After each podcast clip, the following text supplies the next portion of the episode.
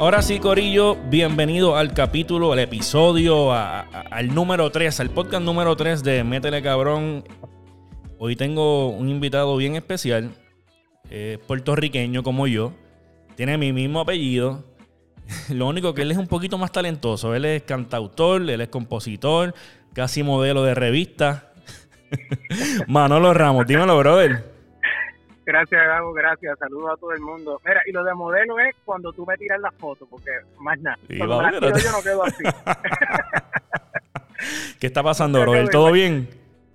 Bien, bien, acá desde Miami. Este, gracias de verdad por, por la invitación. De cuando escuché lo que estaba haciendo, me encantó. Rápido te escribí porque me, no sé, me llamó la atención este tipo de, de dinámica porque como como alguien que está en el arte, que, que, que pues, lo difícil que es esto y, y ver ese enfoque de, animar, de dar consejos, es algo que, a los que nos dedicamos a estas cosas así que son difíciles, cuesta arriba, este, pues creo que hace mucha falta. Así que qué bueno. Qué bueno, bro, qué bueno. Más, que bienvenido, como te dije, mano, para mí súper pompeado de tenerte y más una semana tan importante para ti, para tu carrera y para todo el team que estuviste estrenando esta semana el primer sencillo del disco para no seguir llorando. Que eso, por la era de cabeza, porque yo, como, como estaba mencionando con, mi entrevistado ah, anterior, Christopher, tú y yo nos conocemos hace bien poquito tiempo, hace meses solamente, ¿sabes? Yo sabía de ti por, por tu carrera musical,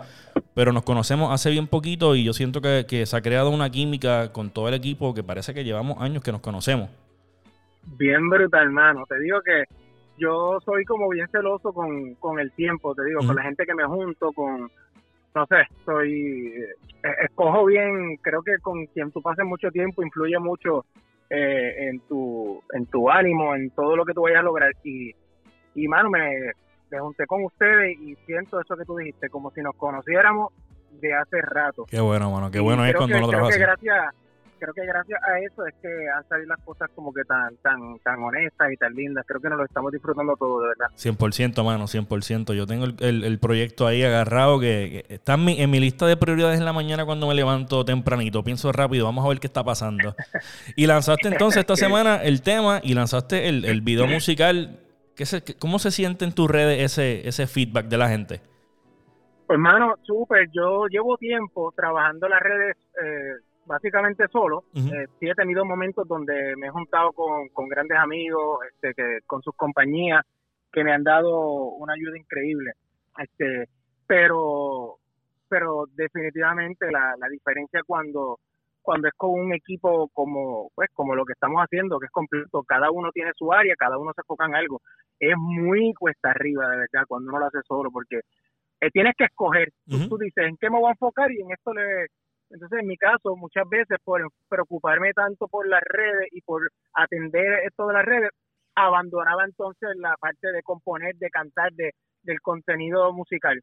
Entonces, cuando me enfocaba en lo musical, abandonaba las redes, porque entonces me estoy grabando y es muy cuesta arriba, pero pero lo que estoy viendo ahora este es algo que no lo veía hace mucho tiempo. Por ejemplo, yo yo había hecho cosas con yo he hecho cosas con lo con el especial del Banco Popular y esos son esos son momentos donde pues donde corre como uno dice corre solo porque son ellos eh, zumbando eso es algo que lo ve mucha gente pues ahí tú ves por supuesto una respuesta en las redes grandes en ese en ese en esos meses. Claro. Pero pero en este caso pues nada como disfrutarse de eso mismo pero con el proyecto de uno qué brutal qué brutal no y, vienen cosas buenas que vamos a estar hablando de eso al final de, del podcast pero ahora a mí me gustaría darle un poquito la vuelta a la tortilla a la tortilla como uno dice Estamos viviendo un buen momento, tu carrera está en un momento hermoso, está, está surgiendo con, todo este nuevo sencillo, con el video musical, con todos los planes de las cosas que, vienen, pero no siempre ha sido así. Nosotros sabemos que, muchas veces los artistas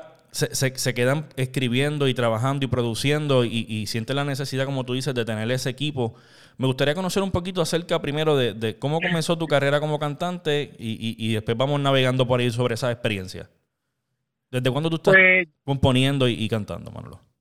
Pues mira, yo yo empecé la universidad, eh, mi plan era estudiar psicología. Yo no sabía que yo me quería, yo sabía que yo iba a dedicarme a la música siempre, por supuesto, de alguna otra manera, pero no, no lo había visto como pues como que iba a ser mi profesión full.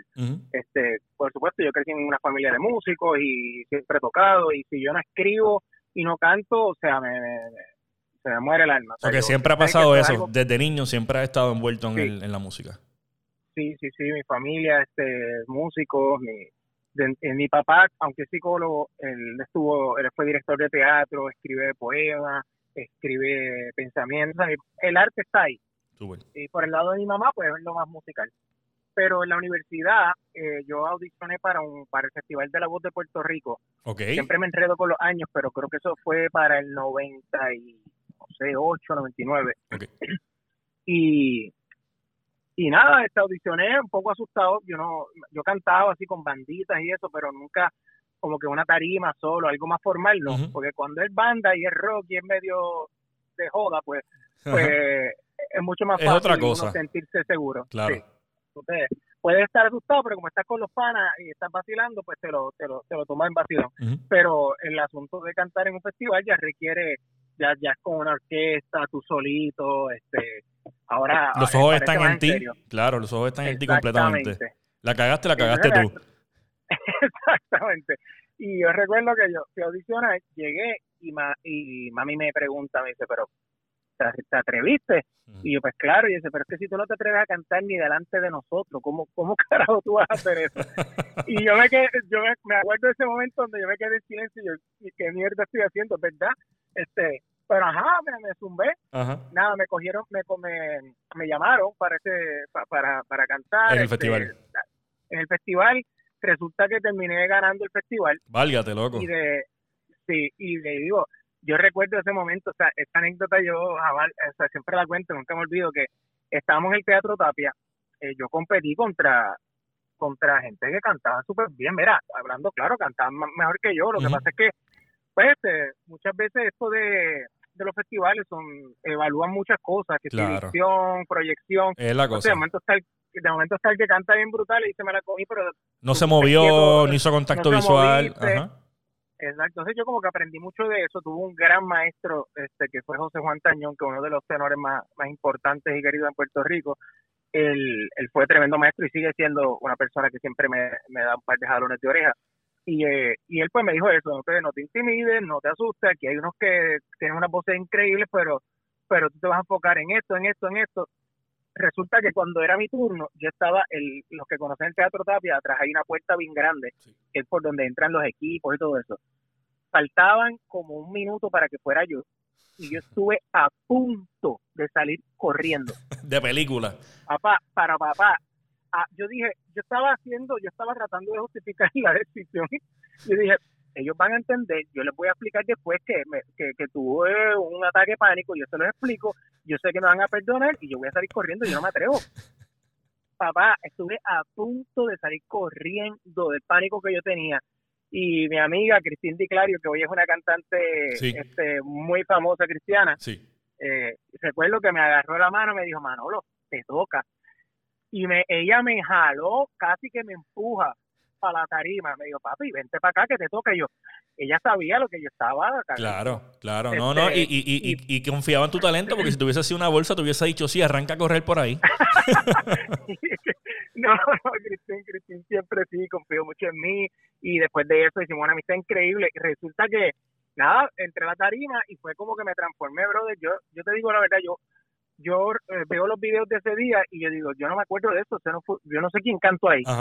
Resulta que gané ese festival, eh, gané ese festival, este, y de ahí me seleccionan para, para cantar entonces en el mundial, que, que competí ahí, competí ahí con, con gente de Operación Triunfo de España y todo, fue una experiencia bien bonita.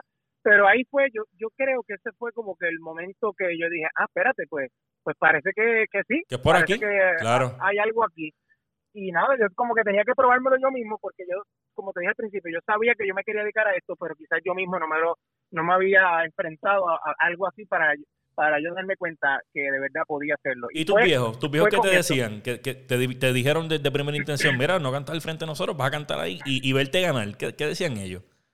Pues mira, ellos, mami, mami siempre, eh, eh, mami es bien vacilón, mami yo eres de, yo eres de, creo del sentido del humor de ella, está bien más serio pero mami dentro de que me estaba vacilando con eso, mami confía mucho en mí y, y cree en mí. Y algo que siempre yo le agradezco a mis viejos que en casa son este, que abogados, médicos, pero pero a mí nunca me...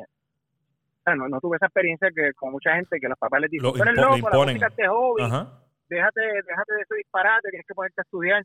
Papi estaba contento con que yo estudiara psicología, pero papi siempre me decía, o sea, tú eres músico y el día que quieras dedicarte a eso, yo te apoyo full. Qué chulería, mano. En mi casa, en mi casa, gracias a Dios, nunca, o sea, no, no, es que éramos ricos, pero gracias a Dios no nos faltó nada, pero, pero papi siempre, papi no era de los que me compraba lo que yo quería, ni yo era de los que quiero un carro, como un carro, pero cuando era para cosas del instrumento, de música, ¿qué quiere? Aquí está, eso sí.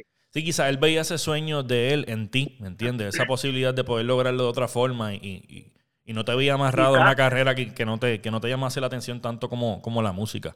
Y en este y este y esta, este concurso ya mundial, ¿qué pasó? Pues mira, eh, decidimos en este, que eso fue algo que quizás al principio a mí no me encantó, te confieso, y, y aunque seleccionaron que en vez de que fuera yo solo, que fui el que gané, eh, José Montañón decidió que como, eh, que como equipo, como estrategia, fuéramos a cantar como trío. Ok. Porque el festival era representando el país, no era una cosa, o sea, podías ganar como canción o como intérprete. Ok. Eh, entonces yo no está, no iba a participar cantando mi canción. Eh, nos fuimos, la canción que ganó ese festival fue la canción de, de Jesús Intrón, se llamaba Aprendí. Jesús Intrón es un cantautor puertorriqueño, un, gran amigo. Este, y la canción de él fue la que ganó. Pero yo gané como intérprete y quedé primero como, yo quedé primero como intérprete segundo canción, Jesús ganó como canción. ¿Qué pasa? Que entonces se le gana, la, gana al ganar la canción de él, pues la que va a representar en el mundial es la canción de él. Pero José Juan Tañón decide que vayamos, en vez de yo solo, que vaya eh, Cristín Di Clario, este, eh, Samuel David, eh, Sammy Peterson, no sé quién es, otro cantante cristiano Muy, muy, conocido, está, está viviendo en Texas, que hoy día somos súper amigos y le he producido cosas, este con Cristín, es también muy amigo de ella. Pero en aquel momento te confieso que me, me, picó, porque yo dije, espérate, pero yo gané, yo quiero, o sea, yo quiero ir para allá solo. Pero de verdad que, que hoy lo miro y miro para atrás y digo, este, valió la pena, tú sabes, pues eh, lo pensaron estratégicamente, fue algo bien diferente. José Montañón lo vio como, como eso, vamos a hacer algo distinto como país, todo el mundo va con un, solista, vamos a hacer otra cosa. Este, bueno, y ganamos como intérprete. Este, ganó España, como canción, eh, Manuel Carrasco, que hoy día está gigantesco. Eh, eh, sí. Y Manuel Carrasco ganó como canción, nosotros ganamos como intérpretes, que realmente, pues, como te digo, al no ser mi canción la que estaba cantando, pues yo siento que gané lo que tenía que ganar. Claro, claro. Y al, este y al, regresar a Puerto Rico dijiste, ok, ya yo me probé en estas dos competencias, ¿qué es lo próximo? ¿Qué hiciste? Pues mira, yo, yo durante todo este tiempo ya yo estaba en un estudio de grabación trabajando con, con dos productores muy importantes, pero no teníamos ningún, estábamos como encontrando cuál iba a ser la música, el género, este, pero, pero no estaba seguro, ¿verdad? Que, que, que iba, que íbamos a hacer un disco, sino estábamos como probando. Sí. Y a raíz de esto, pues ya tú sabes cómo pasa, la gente rápido se, se pompea, los productores dijeron, ya, ganaste, vamos a aprovechar el momento, vamos a trabajar, eh, vamos a trabajar algo sólido. Y ahí empezamos ya a darle a un disco que no se dio, que se quedó ahí como como que nada, le, dimos mucha larga. Y yo me fui para yo me fui para California a trabajar con una editorial de eso nada otro otro cuento pero, pero para hacerte lo corto. Me fui para California y allá en California trabajando con pues, precisamente otra cantante cristiana muy conocida Patti Cabrera que hoy día pues no, está dedicándose full a la música pero en, los 90 a principios de 2000 fue fue bien conocida, nominada a Grammy, pues me, me llevó para allá, pero fui a componer, eh, pero con el plan de producirme como artista. Fue una experiencia bien bonita, estuve por allá varios años y... Fue, conocer el ámbito musical de otra forma, ya tú conocías solamente el estar tocando, te habías probado ya y ahora estabas en el ámbito de producción ya, de, ver cómo corría la maquinaria y eso. Correcto, correcto. Fue, fue una experiencia bien en California, aprendí mucho.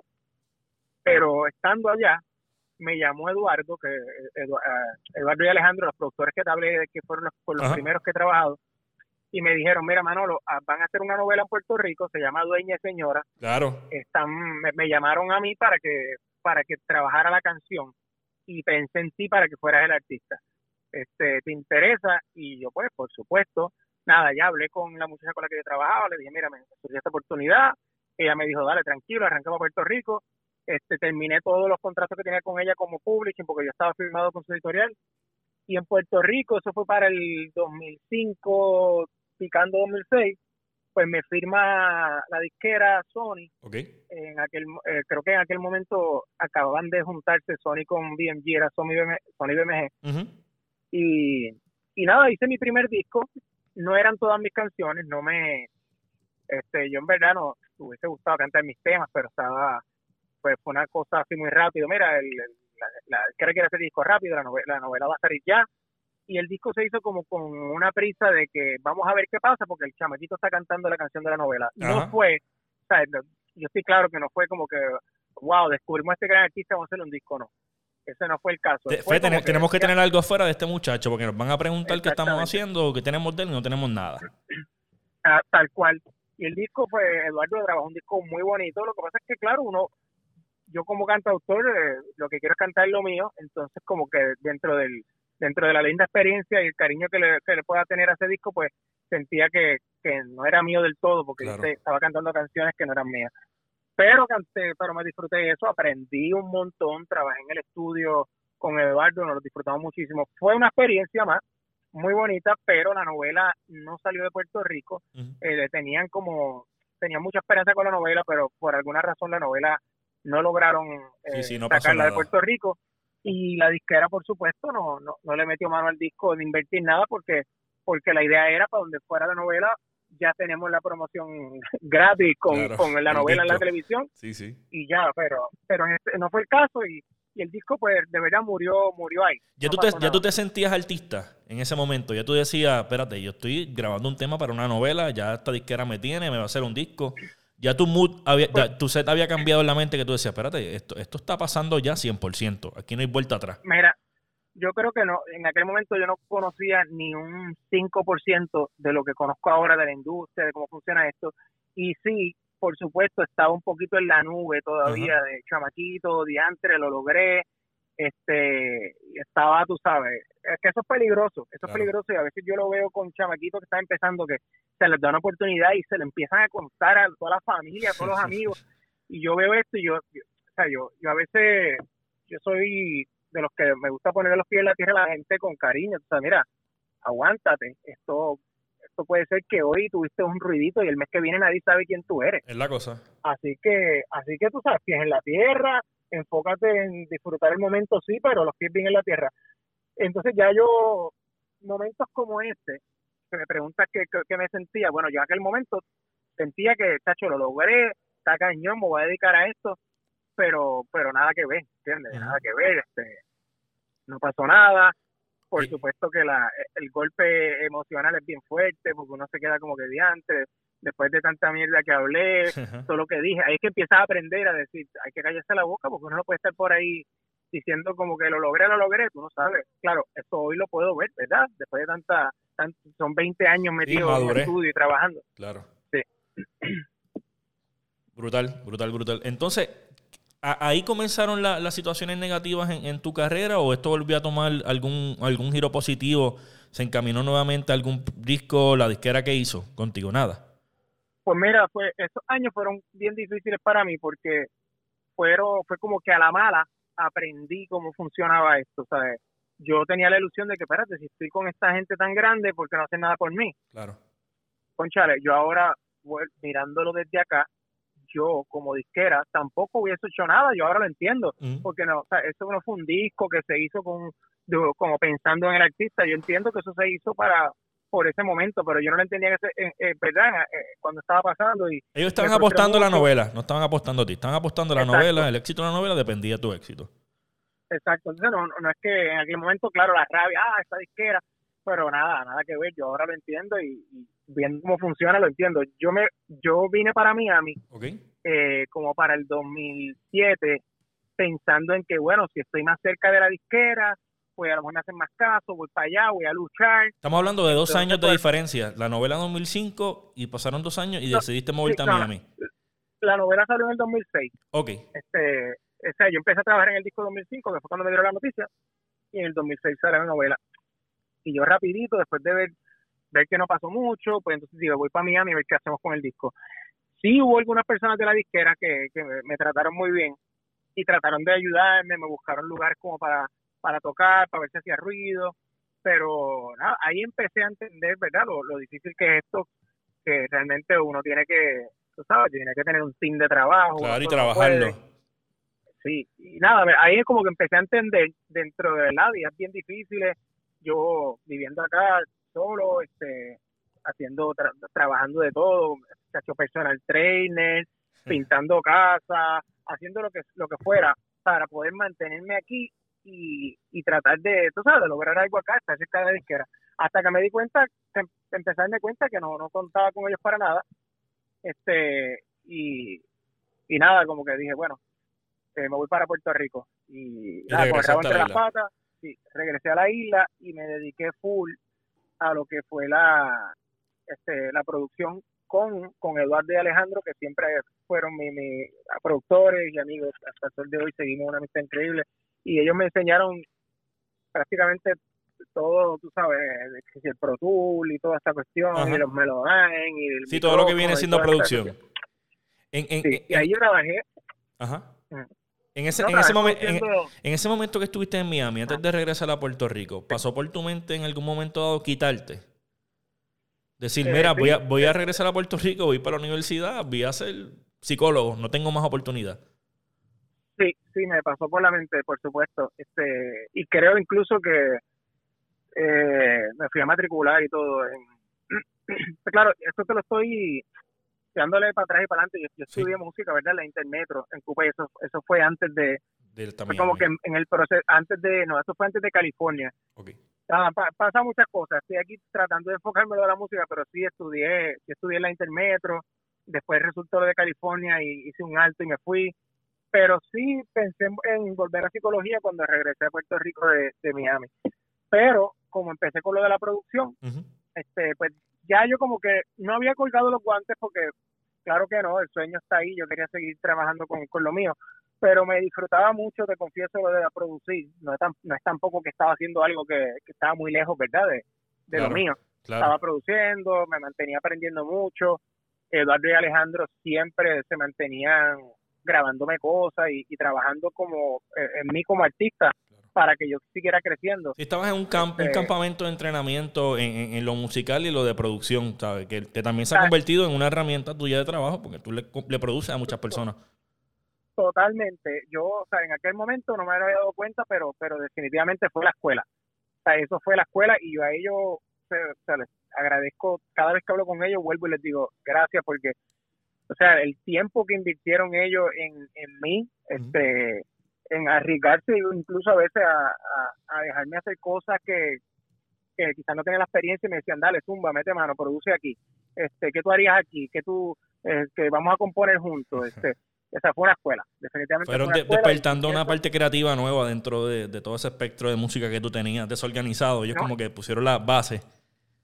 Y que la realidad fue que yo terminé, terminó haciendo mi trabajo acá en Miami por siete años, porque yo trabajé produciendo en Univision por siete años. Háblame de eso, Manolo. Eh, ¿Produciendo que en, en Univision? Pues, ¿Producto musical pues de ellos, artistas de ellos? Todo lo, todo lo que es Music and Sound Design del canal, jingles, este, eh, musicalizando novelas, este, todas las promos de, de, los, de, los, ah, de los programas de ellos, los shows de ellos, todo lo que es música original del canal era trabajo del departamento de, de Music and Sound Design, que estaba, que estaba yo con, con un grupo de puertorriqueños, no estaba solo, pero mi área específicamente era la composición, aunque sí trabajaba mezclando, le, yo hacía el trabajo de, mezcla, de edición, pero adicional a eso, pues yo era el que componía prácticamente todo, lo que era los jingles, canciones de novela, series que luego se terminaron eh, terminaron haciendo deals con Netflix y todo. Todo eso pues era, era música mía. ¿Algún, alguna, ¿Algún tema, alguna serie, alguna novela que tú digas, la gente ni se imagina que son míos? Pues mira, un montón, yo, yo pues, son, fueron como más de seis novelas. Lo que pasa es que no todas salieron en Puerto Rico. Este, la primera fue Rosario, fue una novela que salió en, en México y en, varios países de, Centro y Sudamérica, pero no, no sé exactamente cuáles. mucha gente en YouTube la escucha y me comentan, este, ahora tengo que ver cuáles son los países, pero sí, esa son, sonó mucho. Eh, hay una que se llama Voltea para que te enamores, que la, la protagonizaba la hija de Guillermo Dávila. También la canté yo, la compuse yo. Eh, la más, yo creo que la más importante es una de una serie que está en Netflix que se llama La Piloto, una serie de estas de, de narco. Sí. Ese, ese tema lo compuse, lo canté yo y luego luego en la, para la segunda temporada lo cantó Daddy Yankee con Nati Natacha. A otro nivel, loco. Este, sí, sí, eso fue una, una experiencia bien bonita. Pero la, la primera la primera temporada la canto yo. Lo que pasa, que es algo que me pasaba mucho en el canal, a mí me gusta imitar artistas. Y cuando componíamos un tema para pensando en, coño, que esta canción, esta novela la debería de cantar, por ejemplo, Bisbal. Ajá, imitaba pues la yo Hacía, yo hacía la canción imitándolo, pero claro, respetando la distancia, Bisbal es un monstruo, pero yo logro logro imitar eh, su timbre de voz eh, bien, entonces la, la, la grabé cantándola como él, pensando que cuando él la escuchara, pues coño, se, se, animara. Al final yo creo que él ni escuchó la canción porque estas cosas en televisión son todo súper rápido, eh, necesitan editar, manda la canción, pero es que tiene la voz de Manolo, olvídate, ponla así, la voz se quedó con, con la voz de Manolo. Y, y, tú, mira, yo veo en internet a veces en los comentarios y la gente dice, de cuándo Bisbal grabó esto, en qué disco de Bisbal está esto, porque se quieren que es Bisbal,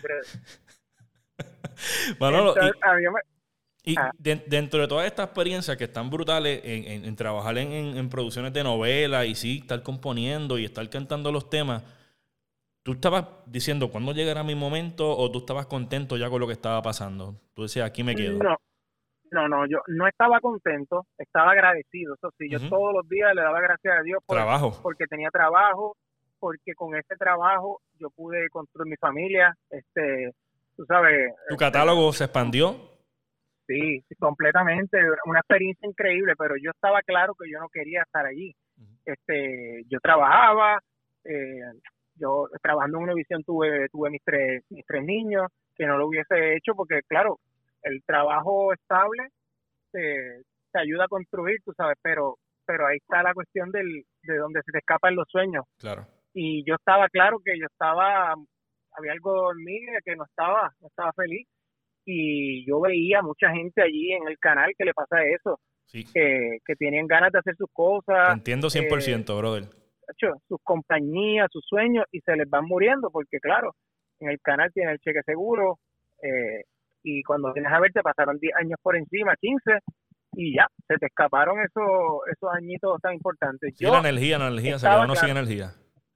Sí, sí, no, y vas perdiéndole fe a lo tuyo también, cada vez crees menos en ti. Yo lo que pasa es que yo nunca dejé de trabajar eh, lo mío con mis redes. Yo mantuve, yo me mantuve subiendo, yo como que me hice popular en las redes por porque yo me pasaba subiendo videos, eh, cantando mis canciones, eh, Ernita me ha ayudado, Ernita ha sido una pieza clave, Ernita me, me ayuda muchísimo a, a ponerme como, ¿verdad? Como, como compositora, ella me grabó un tema, que aunque me han grabado muchos artistas, pero en Puerto Rico, pues, pues ella, pues, el, como que me, me ha hecho que, que mi cara, tú sabes, aparezca. Aparte de las cosas que, he hecho con el Banco Popular. Eso, quería tocar, eso quería tocar ahora. Sé que has cantado varias veces en el especial del Banco Popular, una de ellas, la más notable, por lo menos desde mi perspectiva y lo que yo conozco, ahí fue que descubrí tu, tu, tu carrera, eh, La Tierra de Papa. Antes de eso, ¿ya tú habías participado en el especial? Sí, yo participé en el festival en el 2013, que fue cuando yo gané, el, esto otro cuento, porque yo te conté con mi experiencia con el festival cuando participé con Cristina y con Samuel. Sí, en el 98. Eso fue en el 2000, eso fue para el 2000, déjame ver, creo que fue para el 2002, 2003 que fue el, Festival Mundial. Porque pasar, pasó un tiempo desde que pasó el de Puerto Rico, o sea, después volvemos a, a, competir para el Mundial, pasó un tiempo. Cuando para el 2013 se hace el eh, Puerto Rico va otra vez al, Festival Mundial y me llaman a mí directamente sin hacer sin hacer competencia ni nada. de Puerto Rico. No, estaban buscando canción y me llamaron, me dijeron, mira Manolo, estuvimos escuchando esta canción, queremos usarla para representar a Puerto Rico. Y yo, bueno, úsala, metan mano, este, yo honrado, qué, qué, alegría. Y después a la semana me llaman y me dicen, mira, pero queremos que la cantes tú. y ahí fue que yo dije, ah, espérate, aquí me voy a sacar la espinita de yo cantar mi canción en el mundial. Exactamente. Entonces, ahora voy yo solo, ahora voy lo que yo quería hacer. Y, brother, y ganamos como intérprete y ganamos como canción. Váliate, los dos. Sí, entonces nada, fue como que wow, lo, o sea, lo, lo, logré. Sí, esa meta, esa meta que, fue la que arrancó tu carrera, que fue la que te hizo pensar, mira, es posible que yo pueda tener éxito en esto, se volvió a repetir y ahora tuviste el premio de, cantar tú solo tu tema y ganar.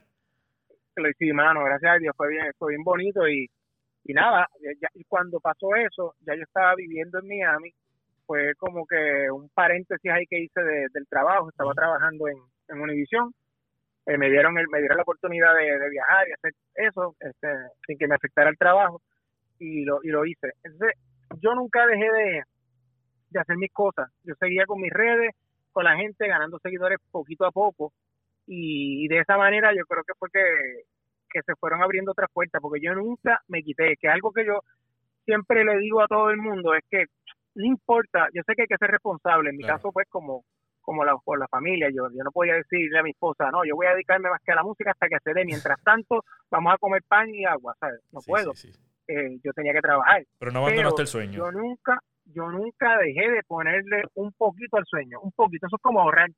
Tú siempre tírate algo para pa, pa, para el chinito, échale algo, porque en algún momento va a reventar algo. Este, y así ha sido mi, mi experiencia, ha sido así. Si yo me hubiese quitado por completo, no se me hubiesen abierto las puertas con el Banco Popular y eso para mí fue una pieza clave, que, que de eso me estabas hablando, de lo del, de lo del banco, volviendo atrás. Mi primera experiencia con el banco fue cuando gané el festival en el 2013, que te dije que fue esta segunda vez que, fui solo. El banco me dice, nos gustaría tenerte en el especial y en ese momento el especial estaba, se llamaba Música en Tiempos. Eh, era como creo que fue música en tiempo. O, sí, algo de época. sí, y nada, mano, me, me, dijeron, vas a cantar esta canción. Y esta canción, yo, acaba, yo acababa de, yo empecé a vivir en Miami paso años, que me tocó muchísimo, fue Soñando con Puerto Rico. Y fue, yo dije, brutal, imagínate, tremenda canción para cantar. Fue con la Sinfónica de Puerto Rico. Ah, una experiencia fue, cacho, ¿sabes? Pero, pero increíble. No, y el nivel de producción de videos de esa gente, eso es cine, ¿sabes? A mí me encanta la especial de Popular. Sí, eso fue con este muchacho. Hablamos de él hace poquito. Estamos hablando de, este, Zapata, no sé qué cosa. Este. Ah, ese, este filme Zapatero. Filme Zapatero con él. Sí, sí. Y sí, sí, no, una experiencia increíble. Y ahí este, empieza a caer un montón de seguidores a Facebook, este, Instagram. Y pues como que eso me mantenía, tú sabes, como que sentía esa responsabilidad de seguir dándole a la gente cosas porque ya tenía gente que estaba esperando cosas mías. Ya había un club de fans, ya había seguidores, ya, ya había gente esperando. Sí, sí, ya, ya eran muchos, ya eran miles en el Facebook y yo dije, espérate, pues cada cierto tiempo grababa mis cositas, la gente estaba ya acostumbrada que yo me, sentaba con la guitarra en una esquina, grababa la canción y así la subía. Y empecé a aprender mucho de las redes también, de ver cómo funciona. Mucha gente a veces se cree que hay que hacer el video perfecto con, con la calidad perfecta y, te das cuenta que, muchas veces con el teléfono y con una buena canción y, eso hablaba, bien honesto. Eso hablábamos en el episodio anterior, que no es la flecha, es el indio, que no, no es lo que tú tengas en, tus manos, sino, bueno, las ganas de meterle con el teléfono, puedes grabar un tema, puedes producir un, tema ahora mismo, ¿sabes? Igual que un video. Claro, cuando se, por supuesto, ya cuando tú ya se combinan las cosas, ya si tú tienes una buena canción, tienes algo bueno que presentar y ya cuando le sumas el video, pues claro, ya en equipo ya ahí la cosa más pro. Pero no por no tener eso, tienes que dejar de, hacer. Y eso es lo que yo le digo a mucha gente, mano, pero que me dicen, pero es que yo no tengo, yo no tengo panas que me ayuden a grabar. Si tienes una buena canción, no pares, grábate. Grábate, busca la manera de hacerlo lo mejor posible dentro de tus posibilidades pero no te quites ni esperes a tenerlo todo para hacerlo, porque eso no va a pasar. Mientras esperas, se te pasa el, tiempo, definitivo. Sí, sí, tú, tú dale con lo que tengas, lo mejor posible dentro de lo que tienes. Y la gente, si tú eres honesto con lo que hace, la gente lo nota. Yo creo que lo peor que hay es tratar de, es una expresión bien vulgar, pero tratar de más arriba del Sí, sí. Entonces, como que no, tú, se ve feo. Si tú tratas de hacer algo que no es honesto, porque dices, Acho, voy a tratar de verme bien pro con, con este video. Ya se este, nota. Lo que tengo, se nota que eres, que estás tratando, mira, pues si no tienes chavos para hacer eso que quieres hacer, que se va a ver mal, vete con el teléfono, te sientas en un sitio cool, tantos lugares naturales bonitos que no necesitas irte a un estudio y planéate. Yo creo que es creatividad, mano. Yo aprendí a desarrollar mi creatividad este en este camino que he estado solo y me he inventado como conceptos. Digo, pues voy a hacer esto en trepado en aquella montaña, voy a hacer esto y ya te pones creativo y ahí pues hacer balance dentro de lo que no tienes como producción. Pues, pues compensa, compensa con, con, algo, claro. Definitivo, definitivo. Entonces estuviste en tres especiales luego de, eh, contando con este que me estás contando. Este, Luego de ese tema, de Soñando con Puerto Rico, ¿qué hiciste? Me, me, eso fue en el 2013. En el 2014 hice una canción de Luis Miguel en, en, el próximo especial del banco. O sea, estuviste back to back. Eh, back to back, este, sí, 2014. Eh, canté La Incondicional brutal, una experiencia muy linda también. Este, y me y en el 2015 no, no trabajé, pero en el 2016 es cuando me, me dicen, Manolo, queremos usar la canción La Tierra de Papá. Pocas veces ha pasado esto, ¿verdad? O, es la única vez que ha habido, eh, que, han tenido un pues tema original. esa fue la primera vez que eso, que eso pasó, que es un tema original. Y creo que ese año, no sé si fue ese mismo año, este creo que sí, Tommy Torre este, pero es que no sé si fue, creo que fue el año después, no sé si fue ese. Tommy Torre también escribió una, pero eso dice tanto. De papá, sí, mano, imagínate para mí, eso fue un especial que tú estás viendo desde chiquito, como la gente lo, lo, quiere y lo espera. Es, algo cultural ya de la isla, de, vamos a ver esto antes de Navidad, esto esto es lo que enciende el... el, el... Qué brutal. Bien brutal. Y la canción, fue una canción que yo la... Esa canción yo la tenía lista para sacarla como primera canción para vender en iTunes. era como que lo primero que yo iba Un sencillo. a subir a las plataformas. Sí, mi primer sencillo. Y lo tenía ya listo, producido, pero yo subí un video eh, tocándola a piano, solo, piano one take, piano de arriba abajo y lo subí. Y yo le dije a mi esposa, me acuerdo, le dije, concho, no, no sé si quiero subir esto, se la mostré y ella dijo, sube eso, está brutal, súbela, que, que, que la gente se va a identificar y lo subí. Loco, al otro día tenía 200 mil vistas. Válgate. al, otro, al, eh, otro, día. Es una canción bellísima. La letra, yo creo que muchas, muchas, muchas personas se, se pueden sentir como, como esa canción. Yo nunca he vivido fuera de Puerto Rico. Sí he viajado un montón, pero nunca he vivido.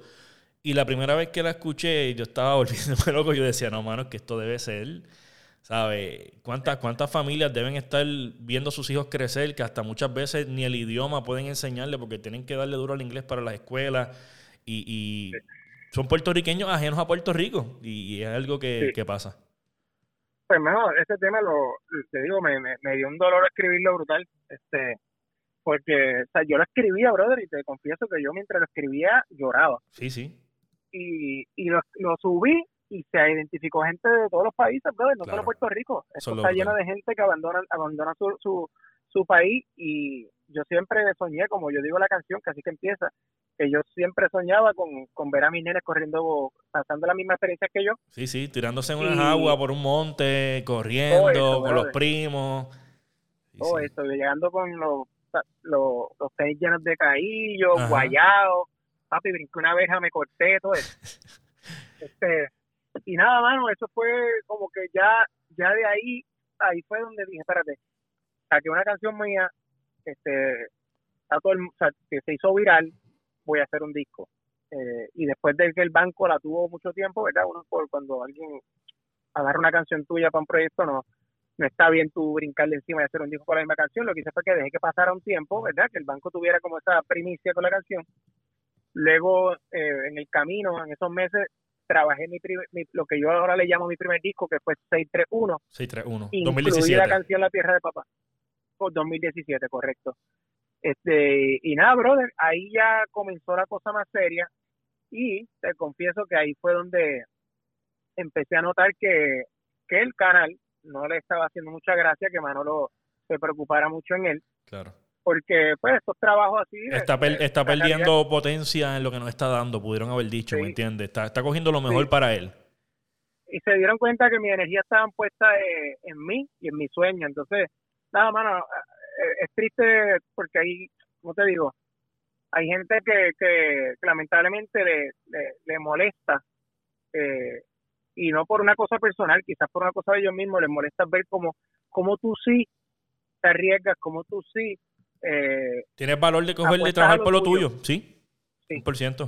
y nada, y ahí, mano, me, me empecé a dar cuenta cómo, cómo dentro, pues, esto, esto pasa en estos trabajos, que hay mucha hay muchos sueños frustrados dentro de este tipo de trabajos donde son gente que se dejaron llevar por el chequecito y, y pues mano y perdieron su perdieron su sueño. Claro. Sí, y, crea, cierto grado de envidia se, se, desarrolla aunque yo sé que debe ser involuntario porque nadie quiere sentir eso pero tú ves a alguien progresar y dices mira este, este frego le puede salir se va a ir de aquí ya mismo yo sigo aquí amarrado y tengo mi familia en mi casa y mi familia depende de mí de esto. Si yo, yo pudiera hacer lo mismo que él, pero no puedo hacerlo, eh, es complicado. Todo eso, brother. Y yo me empecé a dar cuenta, yo lo que pasa es que yo, este, lo, mis jefes, que, o sea, mis jefes eran muy buenos amigos y, y ellos siempre me, me apoyaron, o sea, ellos siempre me apoyaban, me daban el break de que, que eso es una libertad que yo tenía, que no la tenían todos allí, y yo eso siempre se, lo, se los voy a agradecer, que es que a mí me surgían oportunidades de tocar en, en diferentes lugares y ellos me decían, dale, arranca que nosotros bregamos acá. Y así lo hice por mucho tiempo. Hubo un momento donde ya, ya la cosa se puso más seria con mi carrera, donde ya no pudieron estirar más el chicle y, ya, ya, ya eran muchos ojos puestos encima de Manolo, dándose cuenta que Manolo estaba enfocado en otra cosa y nada, bro, este, me, me fueron. que fue, que fue, me imagino, una, una motivación extra, decir, oh shit, ahora tengo que hacer esto, pero... Papi, mira, una, una cosa súper importante y es que yo veo tanta gente que, que se quedan a mitad de camino y no los culpo porque a veces uno dice, ah, que él se quitó, pero cada situación tiene, ¿verdad? Tiene su historia y, y uno no puede juzgar a nadie. Yo lo que pienso es que dentro de todos los que yo veo que querían también como que dedicarse a cantar y no han podido y se van quitando, es porque a veces tú tienes que pensar desde, desde ya con quién tú te vas a rodear, con quién, qué gente, qué gente, qué energía tú, tú te estás rodeando, porque si yo no me, si yo no me hubiese casado con la mujer que me casé, tuvieses todavía en Univisión. Papi, estuviese en Univisión, estuviese en otra cosa, pero mi esposa es mi fan número uno. Entonces, eso, eso, sin eso, sin eso y sin el vaqueo de ella, pues imposible, porque yo, mi sueño era tener mis hijos primero que nada, yo quería tener una familia, tener hijos, no lo hubiese podido construir si no fuera trabajando, y, pero ella siempre, cuando tú te quieres dedicar a lo tuyo, vas para adelante.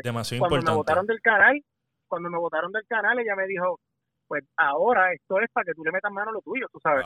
claro, por supuesto que había, que, hubo momentos difíciles, yo, de, eso podemos hacer otro podcast. A mí, a mí a nosotros por poco nos quitan el apartamento. Nos quedan una historia complicadísimo cuando no hay, no, no, tiene que ser una pesadilla. Fueron, fueron meses, fueron meses bien difíciles pero fueron meses donde yo le di gracias a Dios que donde estaba parado, le di gracias a Dios por las decisiones que había tomado antes de, haberme casado con la mujer que me casé, de, o sea, como que fue como que, wow, esto me hubiese pasado con otra persona, aquí me acabo de joder porque tú sabes, hermano, ah, que tienes que ponerte a trabajar, buscar otra cosa.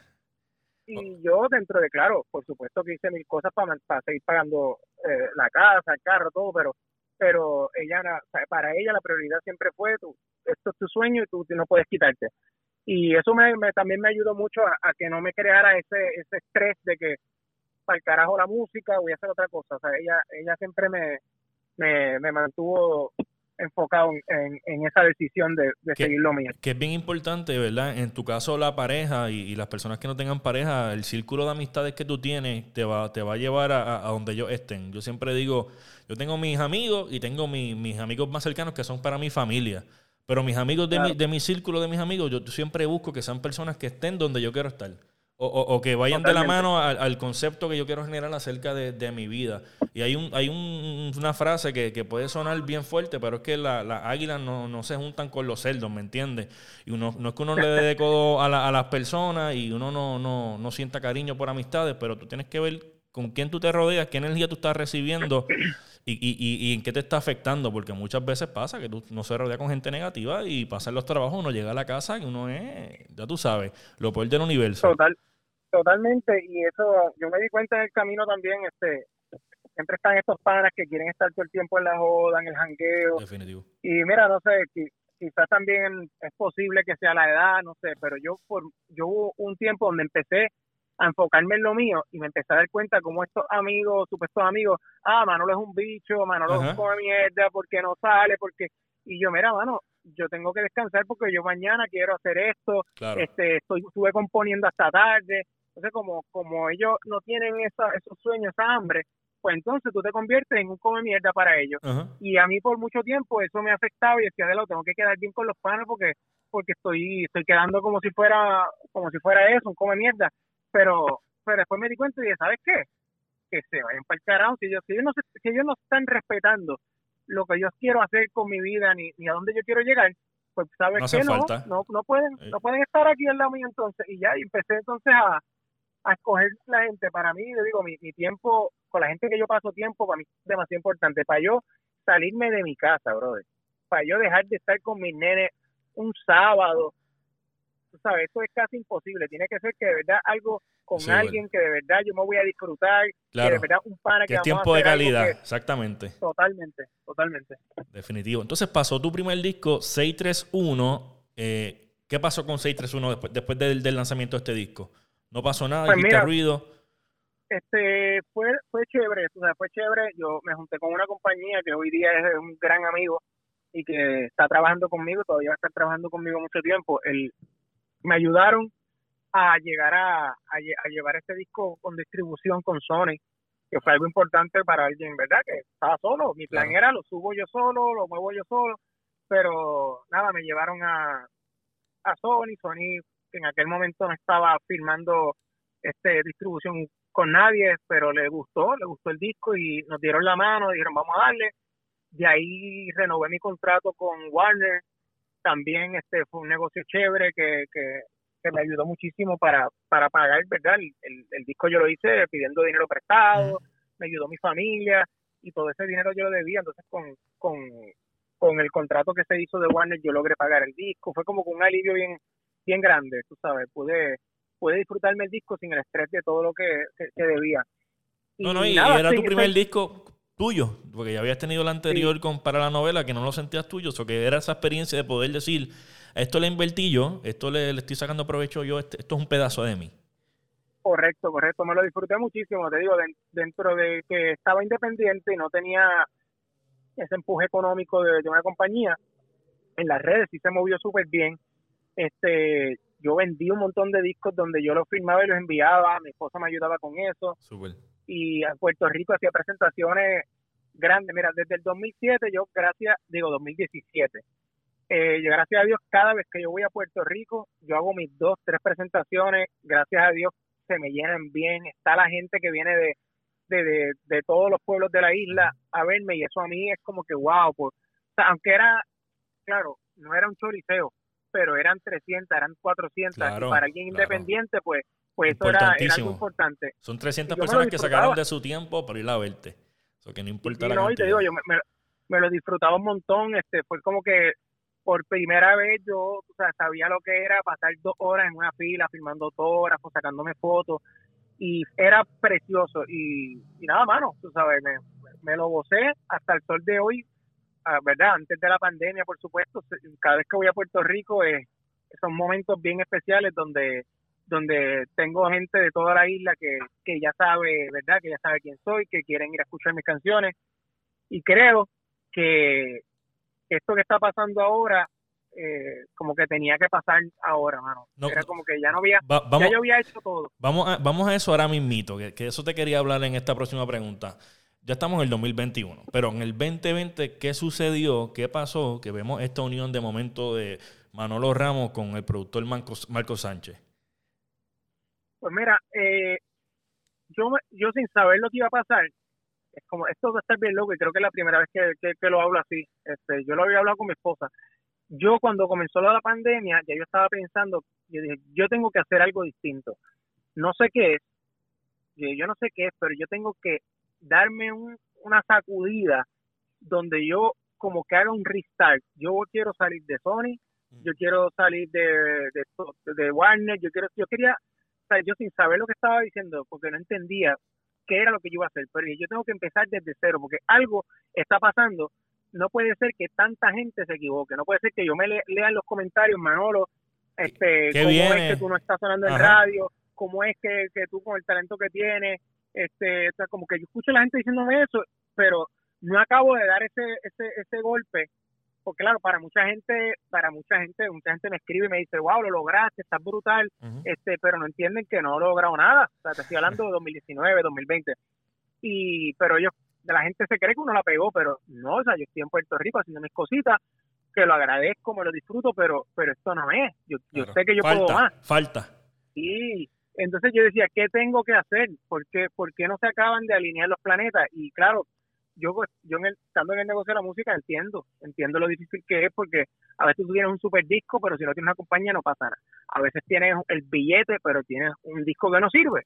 A veces tienes el, el pana que te hace los videos más brutales, pero no tienen ni canciones buenas, ni, todo es como que pues, todo se tiene que alinear. Y eso es lo que pasaba. Yo decía, pues yo tengo que empezar desde cero a ver si, como cuando uno tira los dados hasta que te salga el doble seis. Ajá, ajá. Este, a seguir tirando, tirando, tirando hasta que se dé pero yo tengo que hacer algo distinto porque si sigo en lo mismo, va a seguir pasando lo mismo. Entonces voy a, voy a dar desde cero.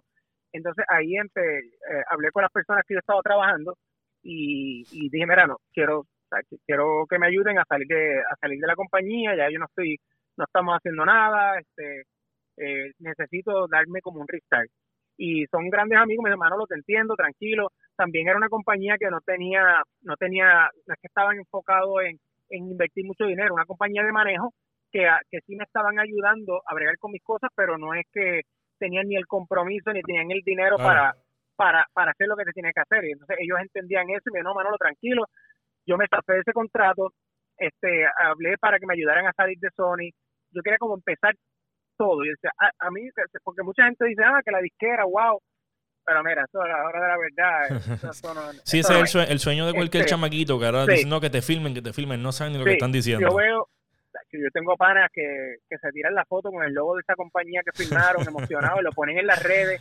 Con su adelantito, con, con, su adelantito a, a, retumbarlo, a explotarlo. Sí, bueno, me da pena porque después los ves ahí llorando y ah, me tienen amarrado, pues, ah, no, dale, sigue poniendo la foto. Claro.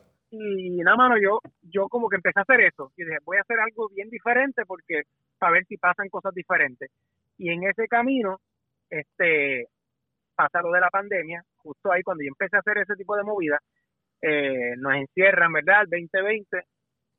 Y me puse de nada, lo de siempre, estaba, hice colaboraciones con alguna gente, sabes que se hizo bien popular esto de hacer videitos cada quien en su casa, Claro, y juntarlo, es la cosa lo hice, me entretuve con eso al principio, trabajé con, con, con, con grande pana, una amiga compositora, que hicimos un video, una canción preciosa, la subí, pero llegó un momento en que dije, yo no voy a seguir haciendo esto tampoco porque esto lo está haciendo todo el mundo, se ve medio forzado ya, es como que me quedé quieto, dije, no voy a hacer nada.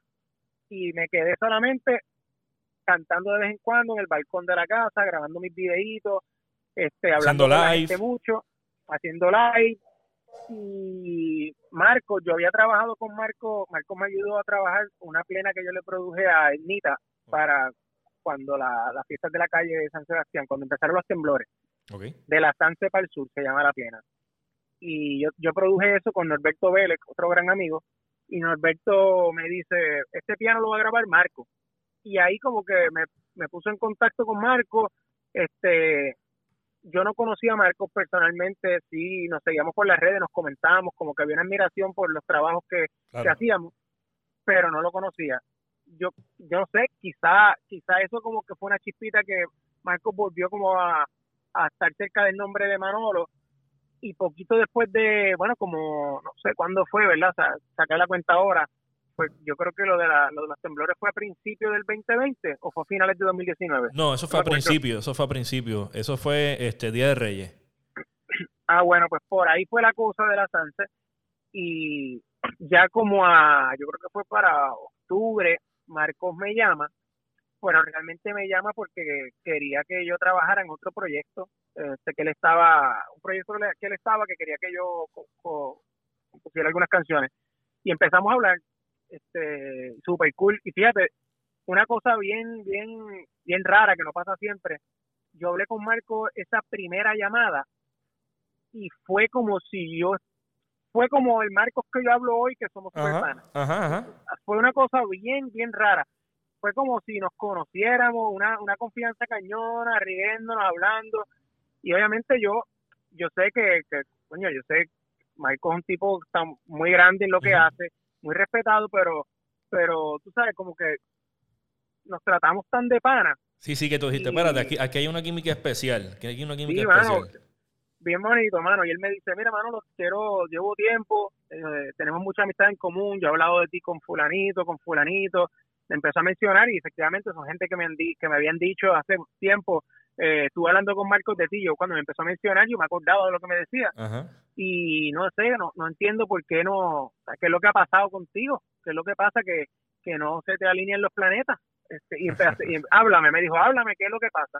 Y empecé a hablar con él, le dije, mira, mano, yo he hecho esto, esto, lo otro, este, y empecé a contar y me dijo, mira, yo tengo un, tengo un team, tengo un team de gente y todo está, estamos, o sea, pensamos lo mismo, creemos que si, creemos que tienes lo, o sea, tienes lo que tienes que tener y, y vamos a, y vamos a meter mano.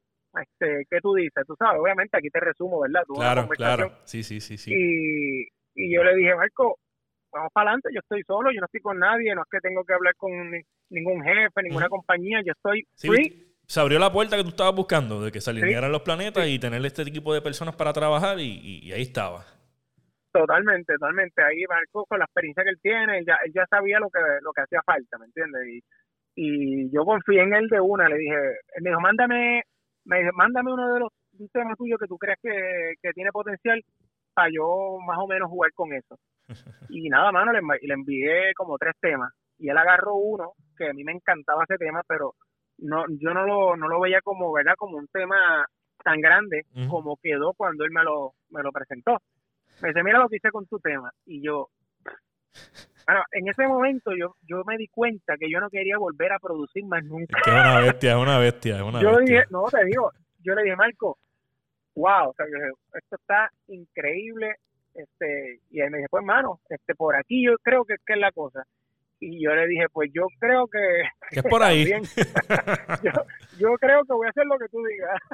Un palo, bro. Este, y nada, mano, el tipo, y desde ahí pues ya tú sabes el resto, mano, que ahí que estamos trabajando también contigo, que, que imagínate que son, son piezas clave, mano, son gente que Contento, con mucho talento, brother, que, que se alinearon las cosas y, y mira, mira el resultado, brother. Yo que llevo tiempo en las redes, que yo conozco cómo, o sea, conozco las reacciones, conozco cuando agarra fuego algo, cuando no va a pasar nada y te digo, yo subo videos muchas veces de los míos que yo he subido desde siempre y yo estoy consciente muchas veces cuando algo no va a funcionar. Pero yo la subo porque me gusta. Claro. Y yo sé, yo digo, yo sé que esto no va a correr mucho, pero esto es un tema bien, bien personal y sé que va a haber un público para él y esto es para esos pocos. Pero yo sé cómo fue y, no fallo. Después veo lo que pasa en el resultado y efectivamente.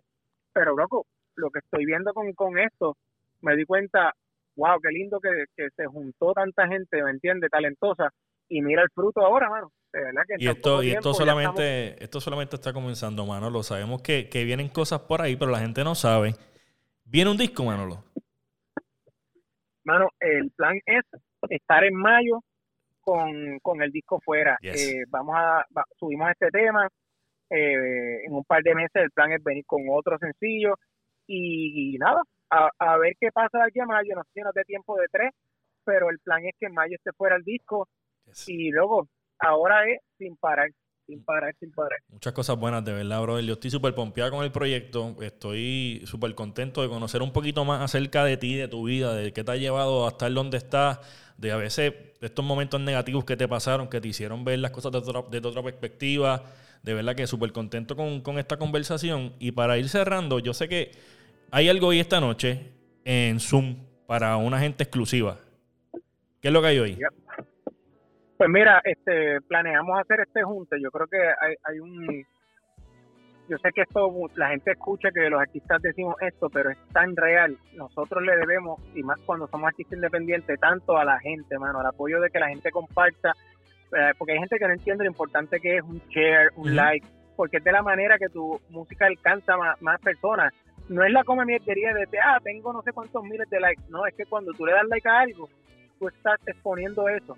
Este, a, tus seguidores les sale que tú le diste ese like y más gente alcanza a ver la, la música.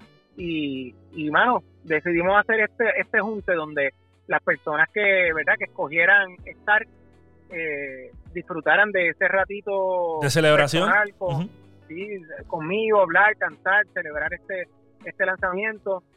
Y yo sé que los que los que van a estar allí, como yo les dije hace poquito, se, lo merecen.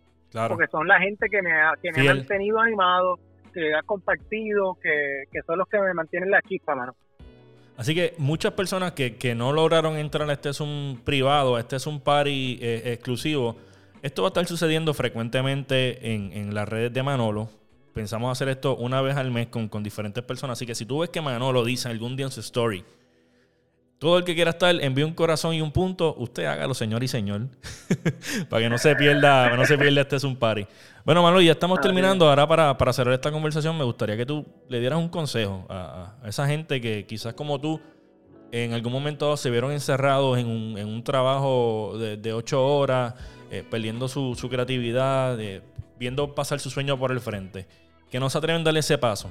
Un, consejo para pues ellos. Mira, mano, yo, lo primero es, hay que ser responsable. Yo, yo creo que nada es blanco negro. Tú sabes, hay gente que dice, no, déjalo todo y dale tu sueño. Yo no creo que sea así. Eh, porque, pues, porque cada situación, ¿verdad? Tiene, tiene su, tiene sus responsabilidades. Yo creo que hay que ser inteligente. Si estás en un trabajo que tú sabes que mm, no es lo que tú quieres, no dejes de apostarle a tu sueño ese poquito. Todo el mundo tiene un día a la semana que tú puedes hacer, hacer otra cosa que no sea tu trabajo. Y eso fue lo que yo hice, mira, a mí me funcionó. Si, si puedes apostarle, aunque sea un poquito, a eso que tú quieres, hazlo, porque de la manera que eso va a reventar es, es cuando tú lo expones. Si tú, te, si tú dejas de hacer lo tuyo, te va a arropar los años y no lo vas a lograr. Yo creo que que eso, mano, ser inteligente, ser responsable con los ingresos, con los pagos, pero tú que no es inteligente abandonar tus sueños. Dentro de tus posibilidades, mantente aportando, aunque sea un poco, a ese sueño. Un palo, brother. De verdad, papi, agradecido por haberte tenido aquí en el podcast. Espero que se repita. Yo sé que hay muchas historias que, faltan por contar, así que esperemos que nos volvamos a sentar. Mil gracias, brother. Dale, un abrazo. Un abrazo, papi. Bueno, Corillo, eso fue Métele Cabrón, episodio número 3 con Manolo Ramos. Nos escuchamos la semana que viene.